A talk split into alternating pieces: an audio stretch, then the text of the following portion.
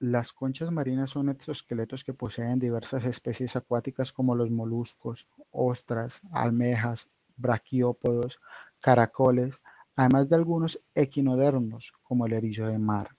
También son empleadas por los crustáceos. Están hechas principalmente de proteínas y de carbonato de calcio, un mineral que igualmente compone a las estalactitas de las grutas y los cenotes. Hay que remarcar que no solo son los organismos marinos que poseen estas conchas, también les presentan algunos seres que habitan en ríos y lagos, como por ejemplo la nerita o algunos tipos de caracoles. Las especies que te acabo de mencionar absorben el carbonato de calcio que se encuentra en los alimentos, el agua y en los corales. Cuando dicho compuesto es asimilado por la sangre se acumula en un tejido de piel llamado manto, que al interactuar con unas proteínas da pie a la información de una sustancia llamada conquiolina. Conforme que se acumula esta conquiolina en el exterior del molusco o cangrejo, se produce una especie de caparazón que crece paulativamente hasta formar una concha de mar. Sin embargo, el desarrollo de, estos exoesqueletos puede atrofiarse debido a factores como las temperaturas elevadas del agua o la presencia de metales pesados como el magnesio o el estroncio, que llegan a sustituir el carbonato de calcio. Las conchas de mar poseen dos principales componentes. Ellos son una matriz orgánica de naturaleza fundamentalmente proteínica, que es la conquiolina, y un depósito inorgánico de carbonato de calcio.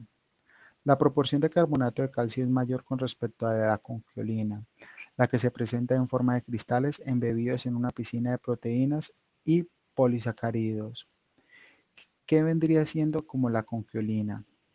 La conquiolina es segregada por el manto, una especie de repliegue dérmico que recubre el cuerpo del animal, siendo su función principal servir como base para el posterior depósito de sales minerales, las que se pueden cristalizar de distintas formas al depositarse, formando diferentes capas que aportan gran parte de las características visuales de la concha.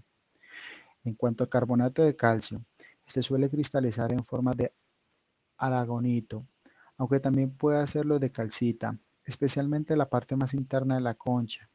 Además, los cristales pueden disponerse en forma de prismas o láminas, según la capa de la que se trate, proporcionando así diferentes propiedades de la estructura de la concha.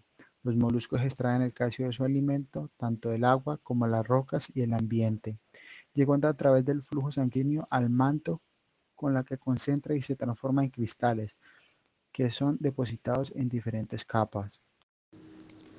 En la actualidad, los estudios e investigaciones que se han realizado con la concha de mar como inspiración para crear nuevos materiales han encontrado determinadas características y propiedades, las cuales podrían utilizarse para desarrollar una nueva generación de materiales compuestos, generando un importante impacto en sectores como la arquitectura, la ingeniería, la construcción y el diseño aeroespacial. Un dato importante es que las conchas están compuestas por alrededor de un 95% de carbonato de calcio, mientras que el restante 5% es materia orgánica, y sus propiedades mecánicas como dureza y fragilidad se utilizarán en los materiales. Las conchas pertenecen al grupo de la cerámica, las cuales contienen elementos metálicos y no metálicos. Son aislantes eléctricos y térmicos, son estables y resistentes a la comprensión. Y una característica es el diseño de los cristales de carbonato, ya que por ser diminutos cristales facilitarían su elevado grado de resistencia y fuerza en los materiales. En la Universidad de Sevilla, un equipo de investigación ha creado un nuevo material con alta capacidad de resistencia al fuego compuesto en más de un 60%. Su uso se da en la construcción y la invención es aplicable en muros, tabiques y falsos techos.